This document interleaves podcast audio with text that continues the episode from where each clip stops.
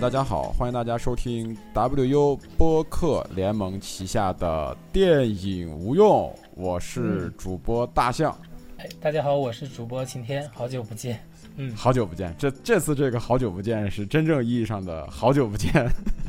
我们大概停更了将近有一个月的时间，万分抱歉。对，主要还是那个老掉牙的理由，这我们三个主播太忙了，真的是想约在一起录节目。其实囤了囤了大量的片子想聊，但是都是一直没有时间。呃，废话啊，还是常规的那些废话。听我们的节目，你现在在哪个平台听？你你就在哪个平台听？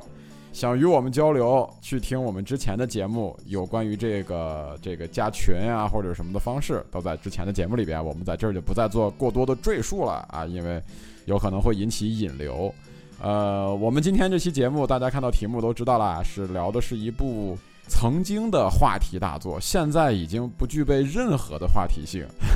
对吧？这个其实还挺奇怪的，就是说这个片子在。呃，宣发阶段，在它在立项阶段，在拍摄阶段都引起了足够的话题，但是呢，他在，因为他没有宣发，因为这个片子到现在为止没有登陆中国大陆的院线，对吧？然后他的资源放出来之后，也没有引起任何常规意义上的这种大众的公众号的吹捧以及推广，这个片子就这么悄无声息的来到了。也很少。对，悄无声息的来到了这个网络 网络世界，对，仿佛像是一个不存在的东西一样。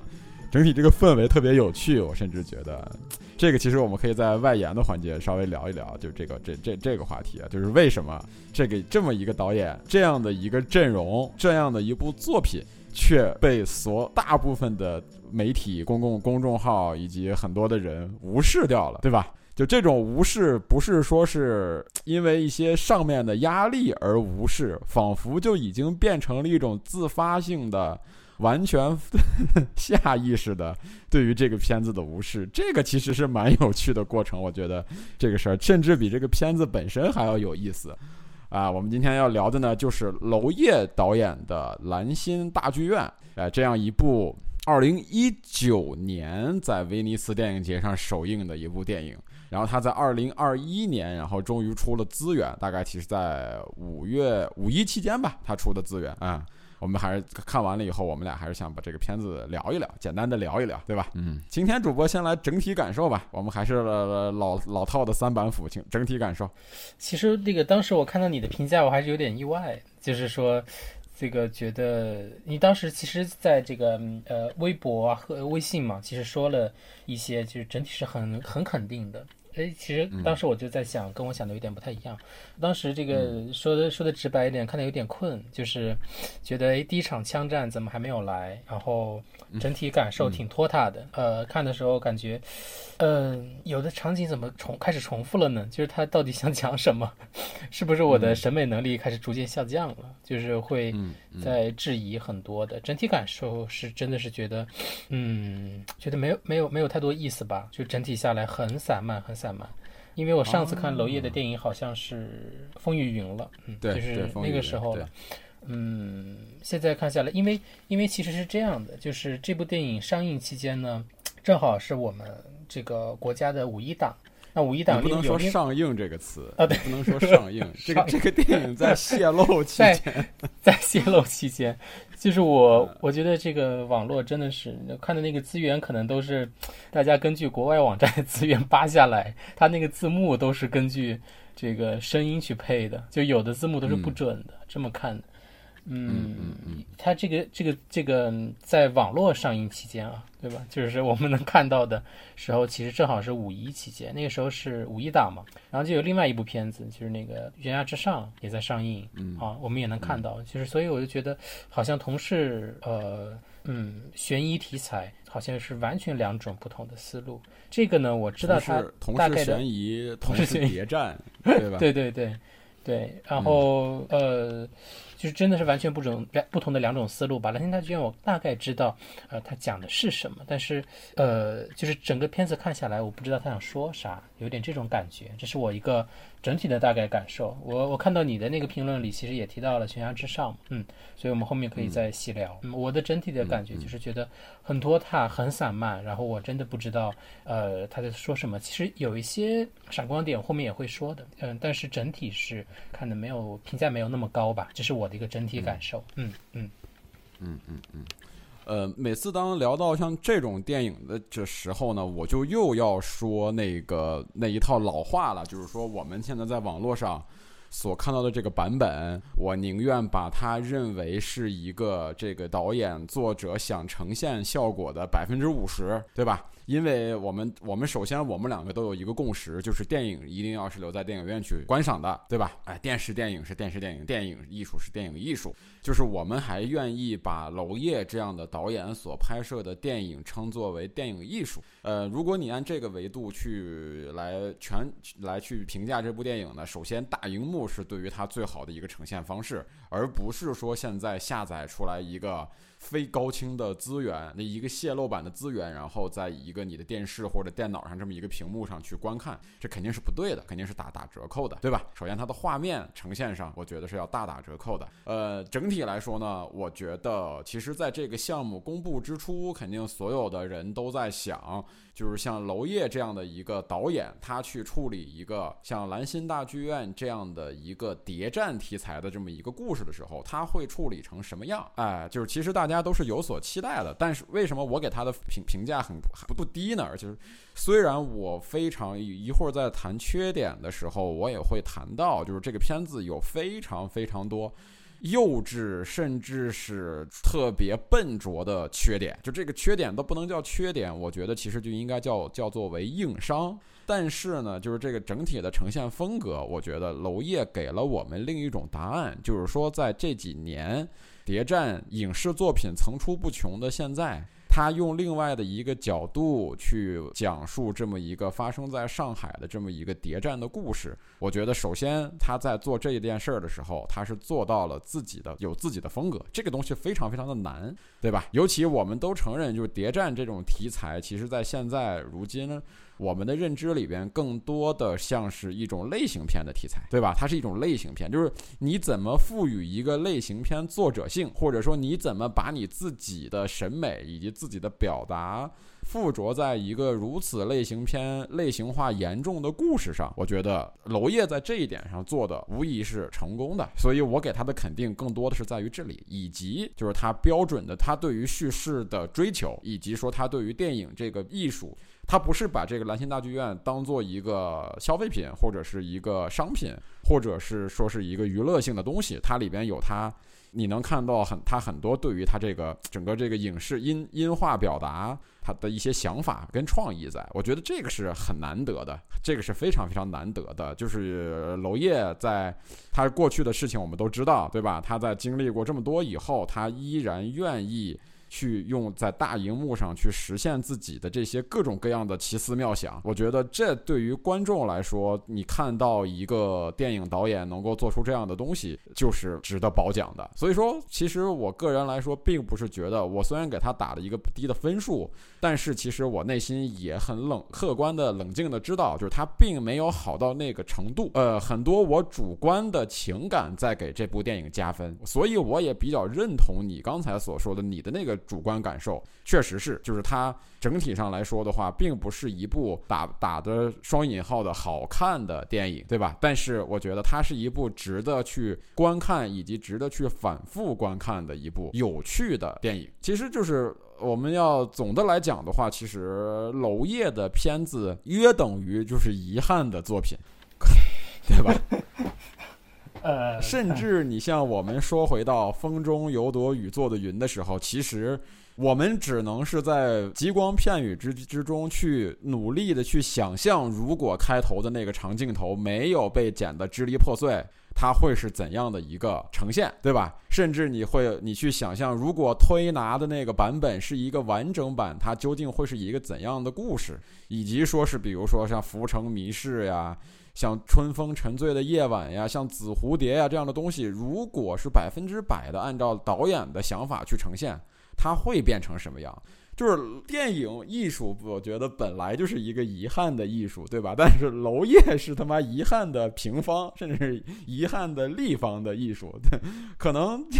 呃，直到最后我们也无法完整的知道他的一部电影里面到底要表表达什么。但是就仅仅是这些支离破碎的表达，我觉得就足够让我这个影迷感到惊喜了。哎，这就是我对于这部这个蓝心大剧院的一个整体感受。那我觉得这样吧，我们两个就先说优点吧，因为可能缺点的部分，我也我也会谈很多，当然我也会谈很谈很多，所以我觉得我们两个先从优点这个层面上来入手来来聊吧，对吧？嗯，来，你先。刚刚谈到了它这个很散漫，就是整体节奏很比较慢，但是我发现这个它这部电影开场的方式跟他那个结束的方式其实是一样的，就是它这个电影它跟舞台的关系其实挺强的，但是不是我们以前在电影中看到那种。呃呃，影像和舞台之间的关系，就是它其实蓝星大剧院嘛，我我其实有点抱歉，对这个剧院的历史都不太了解。它好像是历史上真实存在的一个剧院啊。然后呃，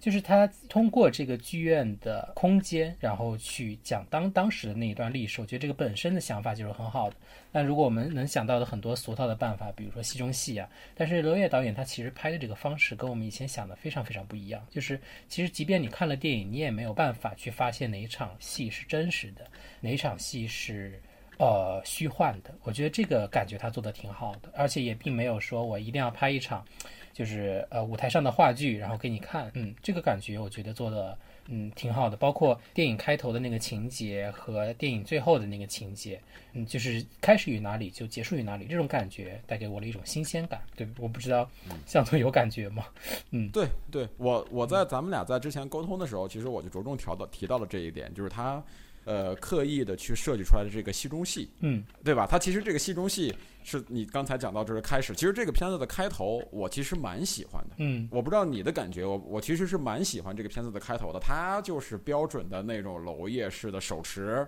对吧？跟着赵又廷这个角这个这个角色，然后他等于是从戏外走到了戏里。然后又从戏里把观众，把我们这些观众的视角拉到了当时那个风雨飘摇的上海的那种感觉，然后整整整体的呈现是一个非常非常一气呵成的，呃，那么一种呈现方式，包括它中间的那些，哎，说打断一下呀，说重来呀，情绪要培养呀，这种东西，我觉得是其实是蛮有趣的，而且我个人一直感觉，就是我习惯于看电影的时候，就是去揣测这个编剧或者说是这个创作者的。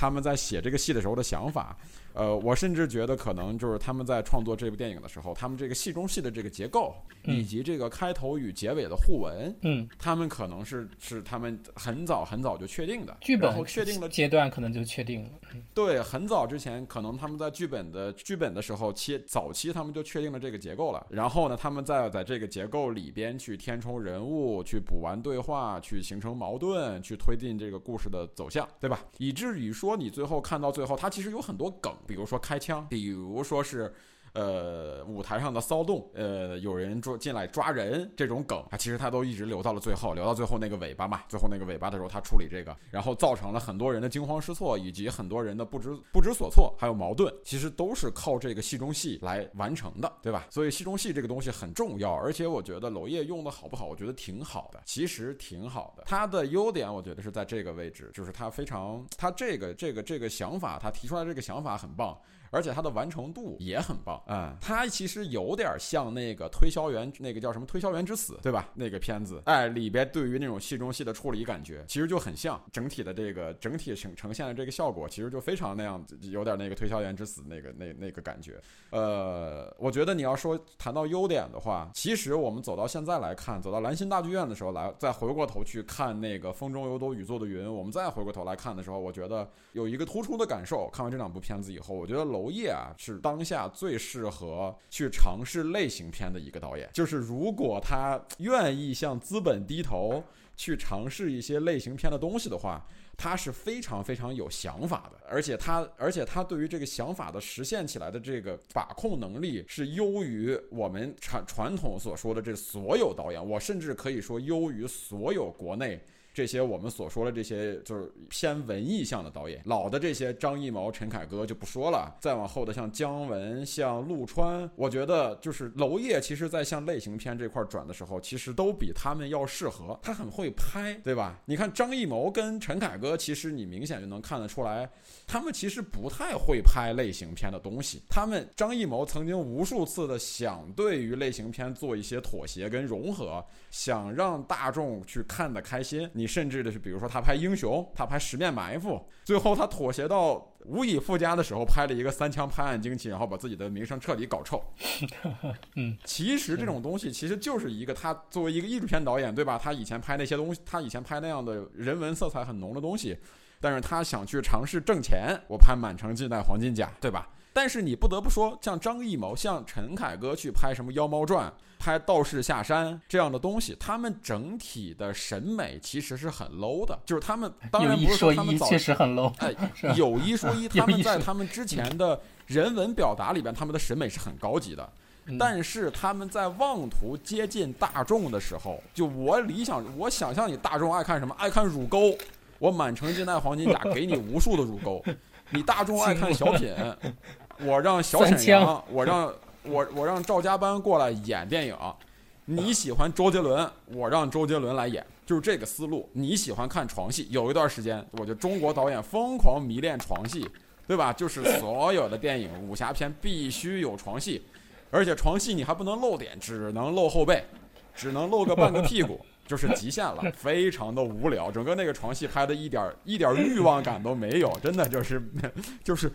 看那个床戏都感觉撸点很高。这是什么？就是他们想要去迎合大众，但是他们不知道该怎么迎合，这是他们的问题。就甚至你我们在说像陆川去拍什么《鬼吹灯》呀什么的，它里边打斗设计非常无聊，直接可以说是无聊，就毫无想象力，对吧？呃，姜文呢？你姜文。呃，他最新那部作品，你说他有一些，但是他还有他自己的那个范儿在。就是我，我，我，我看不起你们这个东西，但是呢，我不得不做，我不做没人看，我他妈拍我的，你们看不懂，我只能给你们拍打斗。我呢，拍给你们看的同时呢，我还想恶心你们，我还要讽刺你们，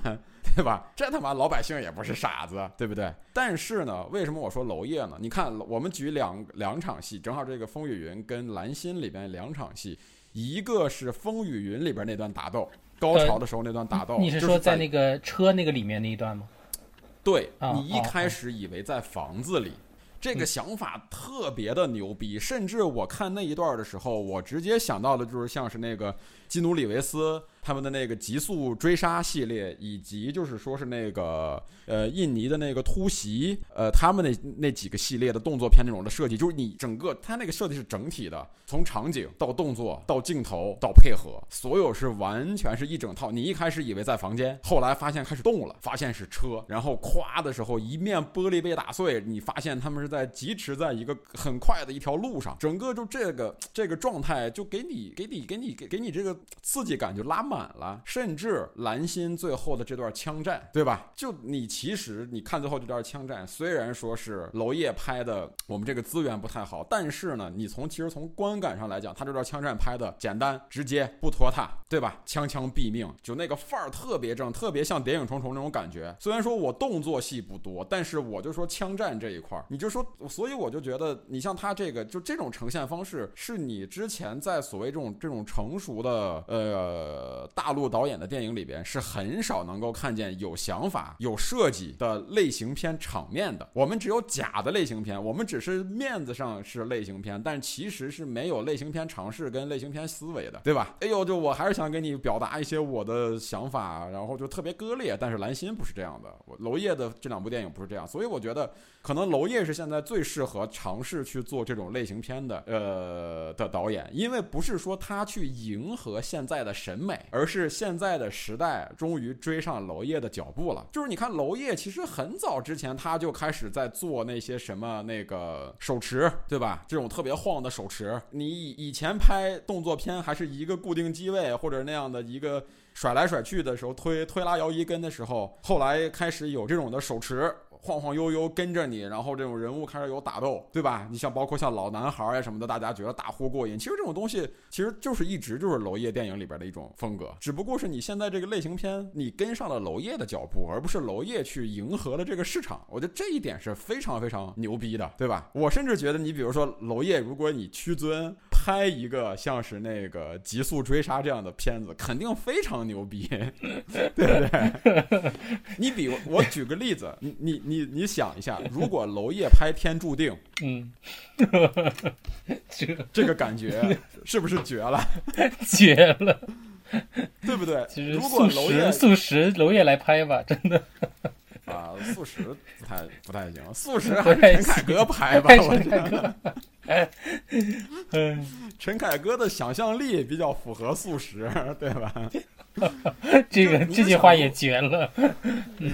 就你比如说你你想让娄烨，你比如说娄烨拍无人区，或者娄烨拍天注定，对吧？里边赵涛的那段打戏，包括姜武的那段那个一个虎老虎的旗子裹着一把枪那种场景出来的感觉，完全不会是贾樟柯，呃，不会是那个那个那个谁那样的一种呈现，肯定非常的刺激跟跟暴力。就其实他是有他娄烨其实是有暴力，他是有暴力倾向以及他的一个暴力美学的人，这个是我们中国导演非常或缺的。我们没有这样的暴力美学系统，可以说我们的暴力美学还是在模仿韩国老男孩、杀人回忆、雨中飞踹，对吧？然后，嗯，现在这两年多了一些什么，比如说就是什么头邦邦的撞什么墙这样的东西，是因为甄子丹的杀破狼呀，或者说他的那些东西引导把我们的这个审美导向那个方向。但其实我们没有一套自己的一套这种暴力美学的体系。哎，以前的成龙电影，我觉觉得他那种暴力美学是一种喜剧性的一种暴力美学。后来我觉得是因为好莱坞的那种，包括像印度的那个，就是我特别喜欢的那个突袭那个系列，啊，其实引领了现在一个新的一套暴力美学。那然后以至于现在的像是什么极速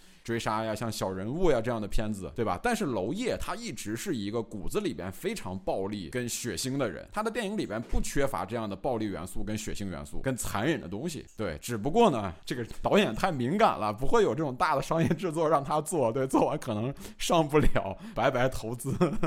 对，我觉得这是优点。哎，你甚至像这个电影里边还有一个，就是说他的那个人物关系其实也蛮有趣。里边这几组人物关系，就董那个巩俐演的这个角色跟张颂文的关系，跟赵又廷的关系，以及它里边其实处理了一条暗线，就是他跟那个叫白，呃，就是他跟他那个记者。对，其实这个是我也想说它的第二个优点吧。其实它其实把这个线处理得很暧昧，就是看上去其实是一个崇拜者和被崇拜者之间的关系，但是其实就是说，呃，这个巩俐饰演这个角色，她在身份上是模糊的，我们不知道她到底是一个。就我我其实我我的我的观感啊，就我不知道他是一个间谍还是一个什么正面人物。呃，他的身份既是暧昧的，他的性取向同时也是暧昧的。就是，嗯，我觉得他这一点处理得很好。就是他跟那个叫黄香丽啊，黄香丽其实是一个话剧演员，他之前演了很多哦孟京辉的这个话剧，然后演了很多独角戏，然后也演了很多孟京辉的这个戏剧等等，就是像这个《恋爱犀牛》啊，然后什么这个萨冈的一些呃《你好忧愁》啊这些这个话剧，然后后面参演了这部电影。就这个线我也是想说的，嗯嗯，就处理了这个暗，你说的这个暗线嘛，对吧？情感线，对，爱情线，对对对，其实其实它里边这个黄香丽这个演的这个角色叫白云裳的这个角色，其实蛮有趣的一个角色。她其实身上可琢磨的点更多，因为她本来是一个特务，对吧？她本身是一个特务，然后她其实她这个这个人物身本，其实我觉得你甚至比如说这个这个这个兰溪大剧院以她作为主角来拍，其实也蛮有趣。就她这个人生物身上也很也很有特点，就他比如说遇到了这么一个老前辈，对吧？然后呢，他还要监视这个老前辈，同时他又仰慕这个老前辈，但是他那种少女的那种对于性的懵懂，对于同性以及或者异性之间这种性的懵懂，又被这个老前辈给无意中开发了一下。嗯，就有点像，其实有点像那个卡罗尔，你觉得吗？嗯 就是，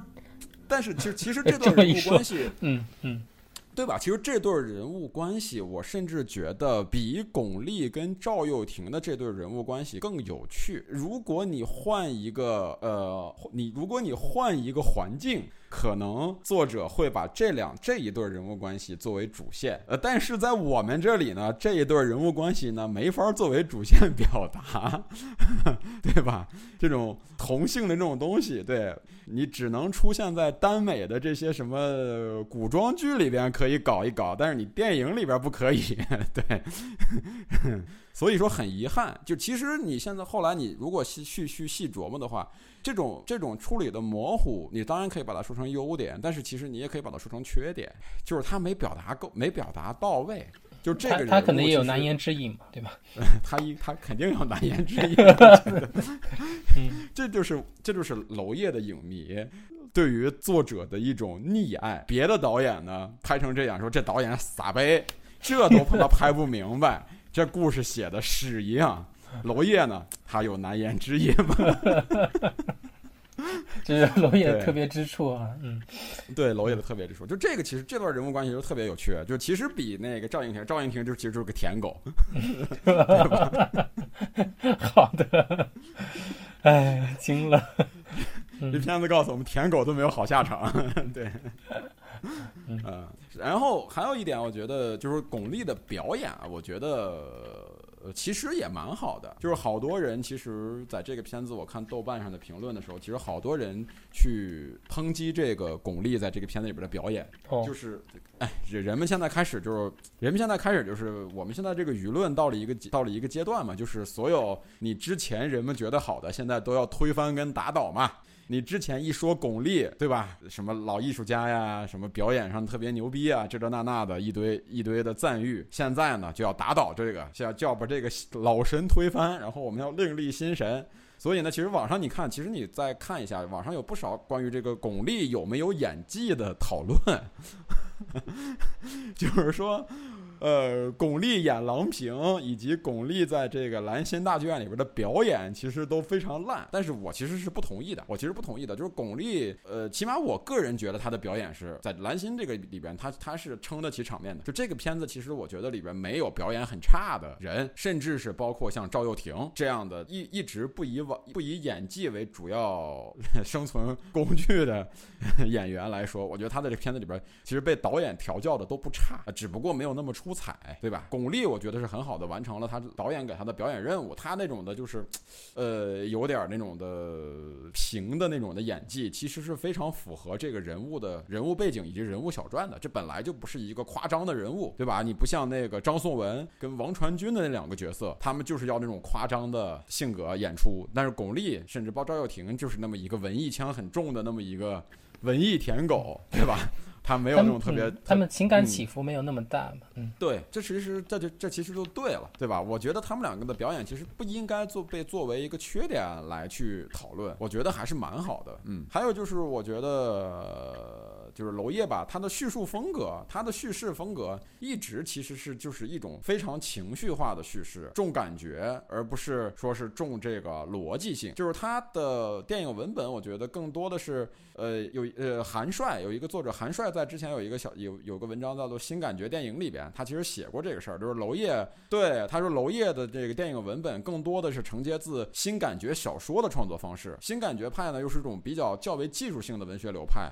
着重于怎么说，而非说什么。就对于叙述语言的使用十分有效，讲究通感的传达，强调主观的优先性。和形式的优先性，我觉得他的这个句话呢，就完全可以百分之百的概括兰心大剧院所有的优点和它的缺点。就是说，重点在于怎么说，而非说什么，而且就是它更多的承接的是重的是感觉，而不是逻辑，对吧？哎，所以呢，我们就顺理成章的我来聊聊这个片子最大最大的一个缺点，就是这个故事的逻辑性非常的差。首先有一个大问题，你作为一个谍战主题的剧，你最后。巩俐这个人物想要干什么，以至于这个人物的所作所为最后造成了多大的影响？其实他是没有很直接的告诉观众的，对吧？你不知道巩俐巩俐这个人物他想干什么。他在这个他的那个义父吧，类似于是他的义父以及日本人之间，以及说是呃这个这个这个这个呃这个这个特务这几个这几方特务势力中势力中中间，他到底做了一个什么？其实很多观众看完了是一头雾水的，很多人在豆瓣上提问，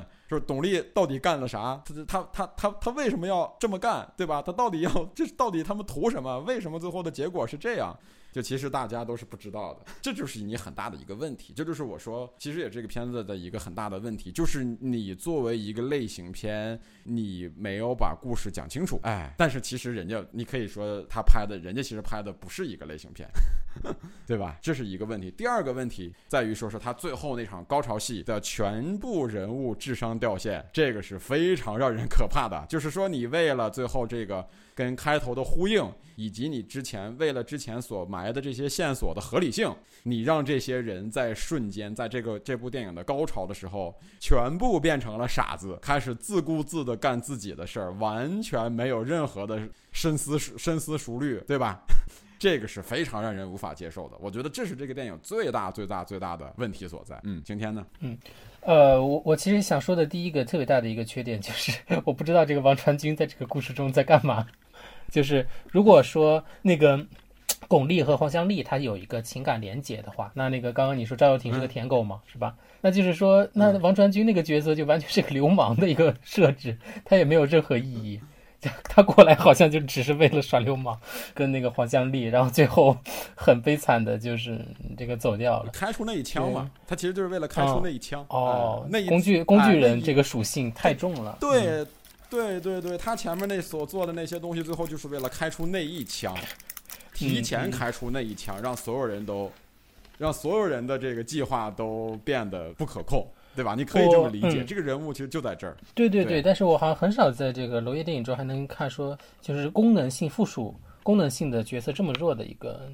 就好像第一次看到，我其实不是很满意。向总可能还没有看过那个今年就是春节档的 vlog vlog 制作嘛，vlog 电影这个《你好，李焕英》嘛，它里面那个陈赫演的就是这样的一个角色，就是不知道他的出现意义是什么，就是。嗯，就只是一个角色，就是在那儿，然后他说台词没了，就，嗯嗯，就是这个是当代艺术，当代艺术，艺术都是这个娄烨这个这个王传君这个角色是娄烨没处理好，那个 vlog 那个那是当代艺术，这个是两个范畴，对，我们聊不了，聊不了这种片子聊不了，嗯，我们电影不用聊不了五十亿以上的片子，对。好的，嗯，操守还是在的啊，嗯，还是在的啊，主要胆儿小，主要是，嗯嗯，呃，你有你有这个感觉吗？就是你你还记得那个王传君演那个角色哈，是吧？我当然记得，就是，嗯，对他前面就是在耍流氓，前面演的无赖，后面演一就是我说的，他其实最大的那个逻辑就其实就在这儿，就是说你明明知道这个地方要出事儿，对吧？你跟日本人走得很近，你知道要出事儿了。然后呢，你的第一个所作所为呢，是把这个姑娘拉到厕所干一炮，就这个就让人太难以理解了。对，而且你也没有说给你跟这个姑娘铺垫说任何的呃太多的这个情感的一个一个一个一个一个铺垫，你什么都没有，过来就是要干一炮，对吧？这这呃，这个就让人非常难以理解。其实我对这个我主要的这个这个这个对他的这个缺点也是集中在这个地方。嗯嗯，还有呢，嗯。就是其实你能观察到这个电影里面有非常多的明星，比如说那个小田切让啊，然后比如说还有就是那个老头是叫帕斯卡尔什么我忘了，但是他其实是呃以前侯麦电影的一个御用男主角，然后还有当然就不用说像这个巩俐呀、这个赵又廷这样的角色，但是有时候我觉得好像没有太发挥出他们的长处来，像这个帕斯卡尔就那个老头。包括还有这个小田切让，就是他们好像除了这个明星之外，没有太能看到他们作为演员的一面，就是他们去演出了那个角色的特性。嗯嗯，就是因为影迷嘛，大家都知道他们的身份是谁，然后他们呃又是谁，所以嗯，这个是我我的这种感觉吧。这个跟电影的气质也有很大的关系，就是它就像你刚刚说的，它其实不是一个以逻辑为主的，而是以一种感觉，甚至都不是说情绪了，就一种感觉去说这个。那我们就不能抱着一个非常。清晰的故事的期待，向总可能还没有看那个《悬崖之上》哈，就是我其实我很认同你在节目开始说的，嗯，那一段评价，就是说你解释完了我也就理解了，就是说，呃，娄烨可能适合做类型化的。尝试的创作，嗯，但是他他的这种创作其实是把他非常多的作者性和导演个人性的东西加入到了这个类型化电影中来，而不是说他就是非常适合这种创作。我觉得这个是有点对这个区别的，是这样的。对对对，他的影像风格以及他的他他纯技术层面的东西非常适合类型片。但是他主观的感性的东西，他其实是离类型片非常非常远的，甚至他根本就不愿去，不愿意去做那方面的东西。甚至你看他把你把大，你把这样的明星给到他的手里，对吧？他在使用这样，他对于他在对于明星这样的，呃，他在这样的明星的使用上，其实他也没有说是，哎呦，这个是小天样或者如何如何，我要如何如何的用，他也没有那样，你该怎么样还是怎么样，对吧？哎，这个点其实就是在的，而且最重要的、最重要的一点，其实就是在于说，刚才我们说的这个，它的优点是它的缺点，就是它重于情感表达而不重于逻辑性。但是呢，反过来说，我们说一部谍战剧，其实谍战的逻辑是最重要的，对吧？谍战剧，你每个人的行为逻辑，你每个人为什么要这样做，你这样做有什么目的性，你以及你。作为一个普通的人，一个历史长河里边的一个小小的一个小分子，你做出的，其实这个巩俐最后她其实是。他用自己一个非常非常小的一个举动，改变了整个二战的走向，对吧？他其实这个是一个非常宏大的最后的一个落脚点。但是最后呢，你看娄烨并没有处理这一个，他最后处理的是什么呀？就是那个老头儿把那本书，他有一本什么《少年维特之烦恼》啊，然后说是这个嗯呃签名版，对对对，很珍贵的，对。很珍贵，他就觉得这个东西，他的其实他就我要这个东西成功了以后，我送给那个酒店的那个老板嘛，那那个那个是是老板吗？还是还是前台领班？我把这个东西送给你，大家大大家这个这个达成这个目的以后，最后他的一个情感表达，其实就是他把这个东西扔掉了，扔到垃圾堆。他。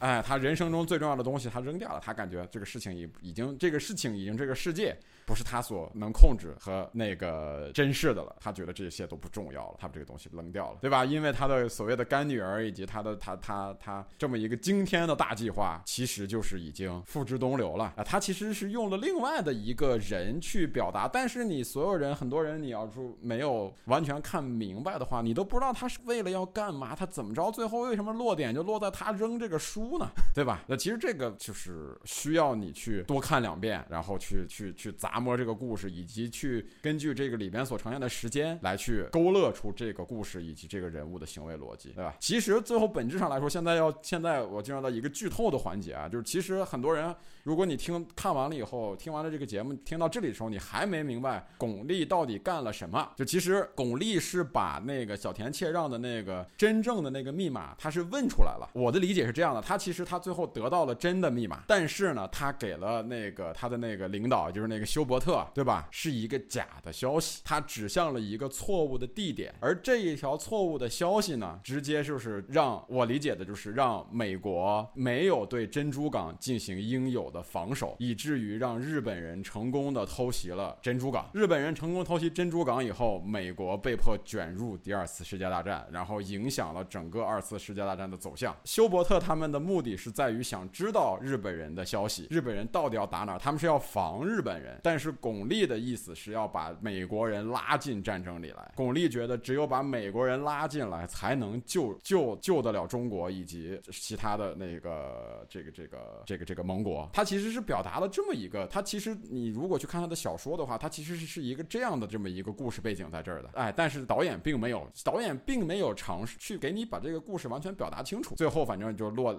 落点就落在他，他，他，他写了一封信，说对不起，我没有听从你的指令，如何如何，我给你的信息是假的，就结束了。哎哎，所以说情绪，我觉得你作为像谍战片来说，你只有让人知道了你整个这个人所作所为所造成的后果，人才能去理解他的情绪，对吧？而这个里边呢，因为你很很多人没有能够读懂巩俐所做出的这个行为的逻辑，所以当然无法理解最后他的这个情绪，其实是有影响的。其实有很大的影响，嗯嗯。然后缺点这块，你看还有什么要补充的吗？暂时我觉得那些很多的小的细节都是被这个最大的这个 就逻辑不清所掩盖了。对，大概是是是这样的。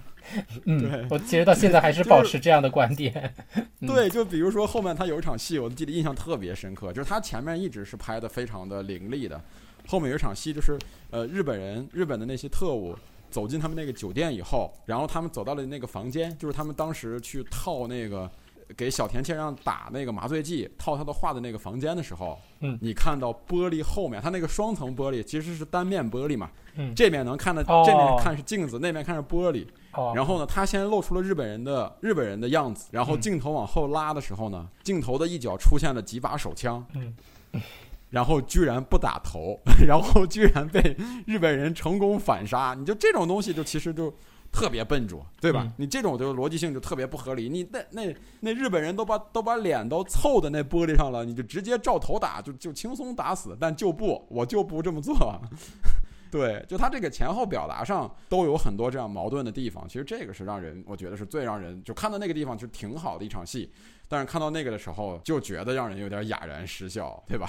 就是你所做的一切努力，就是枪杀张颂文呀什么的，都是为了最后那一下。但是呢，结果你最后那一下，全部所有人都在拉垮，这个是让人我觉得是这个片子最大最大最大的一个缺点所在吧。嗯嗯。那我觉得这个片我们关于这个兰心大剧院也聊了这么多了啊，然后娄烨啊，大家 以前大家所谓爱推上神坛的一个导演，呃，他现在这么一部，可能是他这几年我觉得是演员阵容最强大的一部电影，没有之一了吧？啊，是的，是的，嗯因为跟什么小宋佳呀、什么那个秦秦昊呀谁的之类的相比，巩俐、赵又廷、小田切让、王传君这些人，我觉得可以说他的整体咖位都上了一个台阶。就是很国际化、很大咖的一次合作。嗯对，但是很可惜的就是这个片子出来以后，被大众以及被媒体就自动无视了。其实这个是我觉得特别痛心的一点，对吧？以前可能是我写一篇文章，然后被删或者被封，然后我们换成一种图片的方式，然后倒转一个一百八十度在微博上转，如何如何的。还有一种这种小影迷圈子里边这种心照不宣的某种东西呃心照不宣的这种干点小坏事儿的感觉。但这次就没有讨论了啊。没有讨论，没有人提及，仿佛这个东西我们自动就把它无视了。这个是我觉得特别让我觉得难受的一点，就是对于《兰溪大剧院》这个片子，你可以说它不好，对吧？但是我觉得你不应该不提它。好我准备尤其在马上去翻译一篇 翻译一篇跟它有关的文章。哦对，嗯尤其是在当下的这个语境里边，我觉得我们更需要这样的表达方式。嗯，就是说，不是说是娄烨，不是说是更需要娄烨式的表达，而是我觉得更需要中国电影更需要多种多样的表达，多种多样的情绪，对吧？嗯嗯嗯，这种东西，我觉得这是这是这是娄烨的电影对于这个时代的意义所在。所以我那天不是也发了一个呃发了一个微博嘛？我之前一直在听那个呃反派影评的那个十年的那个国产片的那个回顾的那个长那个那个那个大专题。哎，在这儿我推荐一下，就是如果大家你没有听的话，我我强烈建议你去买一个那个反派影评的那个。在反派影评的公众号上，你就可以找到。我操，我们现在给其他电台引流，我操，会会？就是我强烈建议你去购买一个那个反派影评的公众号，里边有那个呃叫十年国产片的那那一个专题，不贵，二十多块钱，你去听一下。就里边其实嗯呃波米其实提到了一个观点，我觉得在看这个片子的时候，我的那个感觉特别特别的深刻。波米就是说。呃，也许啊，就在某个角落啊，在世界上，在我们中国的某个角落，就下一步颐和园早就已经出现了，只不过呢，没有人知道，也没有人看过。这是他波米说最这是最可悲的一件事儿，我非常认同。但是呢，在蓝心这件蓝心我看完之后呢，我觉得。更可悲的是，想一想，就是我们怎么能够奢求，就是在颐和园已经被大众所遗忘的今天，我们还在奢望着能出现下一部颐和园呢，对吧？甚至像娄烨的片子都不再引起一点点的波澜的时候，我们怎么还能寄希望说有下一个娄烨会出来拍下一部颐和园，或者下一部苏州河，或者下一部兰心大剧院这样的作品呢？嗯，这这个其实是我觉得看完这个片子以后，我在反思这个的时候，最大的一个悲哀。嗯嗯哎，就是还希望我当然从一个影迷的角度来出发，我当然还是希望娄烨能够继续的拍嗯他想拍的作品，好不好的，我觉得是其次的。对于娄烨这样的导演来说，只要他在拍，就是就是希望好事了，嗯，就是好事儿。对我当然不希望他转去做类型片，真的，我只是说说而已，大家不要嗯嗯 对。嗯，这就是我关于这个蓝星大剧院所有的感受吧。嗯，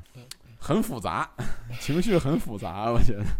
是的，就是说它本身是这样，但是也不知道后面说颐和园也好啊，还有这些也好，因为没有人讨论了。我们未来的时代，确实就像你说的那句话，是不是我还能配得上他呢？嗯或者没有说那么高吧，大家不是说也不是一个神坛上的导演。其实我觉得我有一个观点是，觉得他近年来的一个美学其实是在退化的，就是从《风雨云到》到现在，因为他不得不去接受一些市场的调整。因为你看像，呃这个蓝星里面哈，他请了这么多明星，其实某种程度上也是一种妥协，就是当然，片方可能知道他就是这样的风格，那么我们也不走一个主流院线的，其实他们可能都预见，就是已经预料到了不能上映，就是做好了这个准备，所以他那个海报特别有意思，你我不知道你关注没关注到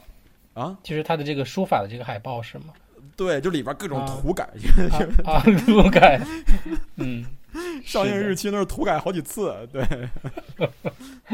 对他本来说是这个哦，我下发现一个小细节，刚刚看到是他说二零一九年，本来本来这部片子是和南方车站的聚会一起上映的，还记得吧？嗯，是吧？嗯然后后面就当时有很多电影都是说经历了这种所谓的撤档风波嘛，什么小小的愿望啊，变成伟大的愿望啊，还有少年的你嘛。就这一部，就是我们再也没有看到了，在影院，它是定在啊十二零一九年十二月七号礼拜六啊全国上映，啊这部电影就叫《礼拜六小说》啊，嗯，这样，嗯。其实你看完了以后，你发现这个片子没有任何问题，嗯。它甚至是一部非常适合大荧幕上大家去观赏的一部电影，就是大家可以去看的一部片子，它没有。敏感呀，或者说是不合时宜的呀，或者说是特别呃激进的呀东西，它其实都没有，对吧？但是就是因为你的导演是娄烨，我只能理解为这一点，就因为这是你的片子，所以对吧？这个到底是被阉割还是自我阉割还是什么什么的，这我们就不知道了。我们作为影迷局外人，对吧？我们只能是以我们的角度来去猜测，对吧？这个片子然后就就这样了，然后就被 放到了网络上，这个放出了资源，对吧？呃，我我当然不希望这以后变成一个这种带有一定作者性导演的一个常态。虽然说免费看电影不花钱，这种偷电影的感觉很爽，哎，但是我们还是更希望能够在大荧幕上与这种电影相见。哪怕我花了钱，我在骂他，我也骂的心甘心那个心甘情愿，对吧？哎。行吧，我觉得我们今天这个关于这个蓝心大剧院的节目就聊这么多，还是最后还是希望大家能去看一下这部电影，还是希望大家能够去看一下这部电影，真的好吧？然后希望大家看完了以后能够跟我们讨论，然后讨论的方式听之前的节目啊，在那些各种各样你能想象到的那些途径我们都有，你听之前的节目就知道了，好吧？我为什么不能说呢？因为说了以后，现在这个对吧？就是我们的这个网络不互联嘛，就是互联网不互联，就是各是各，对。呃，跟大家说说一下，不也简单的抱怨两句，就是如果你在这个里边提了其他的平台 app 的名字，呃，我们就要去呃在不同的平台上去上，就要去剪很多个不同的版本，呃，以免出现这种节目被下架呀什么的问题。大家可以看到，在某些平台上，我们的节目其实是非常不全的。呃，就是因为这个原因，里边可能提到的某一个问提到的某一个东西是竞品，呃，或者如何如何有这种各种各样的嫌疑就不行了。所以说，我们真的是没法说，只能这样，大家受累。去听听我们之前的节目，我们之前的节目前前面的节目里边都有在说怎么跟我们沟通，怎么跟我们交流，对吧？我们还是欢迎大家的，还是希望大家能够多多跟我们沟通，多多跟我们交流，多多跟我们分享你的感受，嗯，好吧？是的，是，嗯，那行，那我们今天这期节目就到这儿，感谢大家的收听，嗯，大家谢谢大家，拜拜，拜拜，拜拜。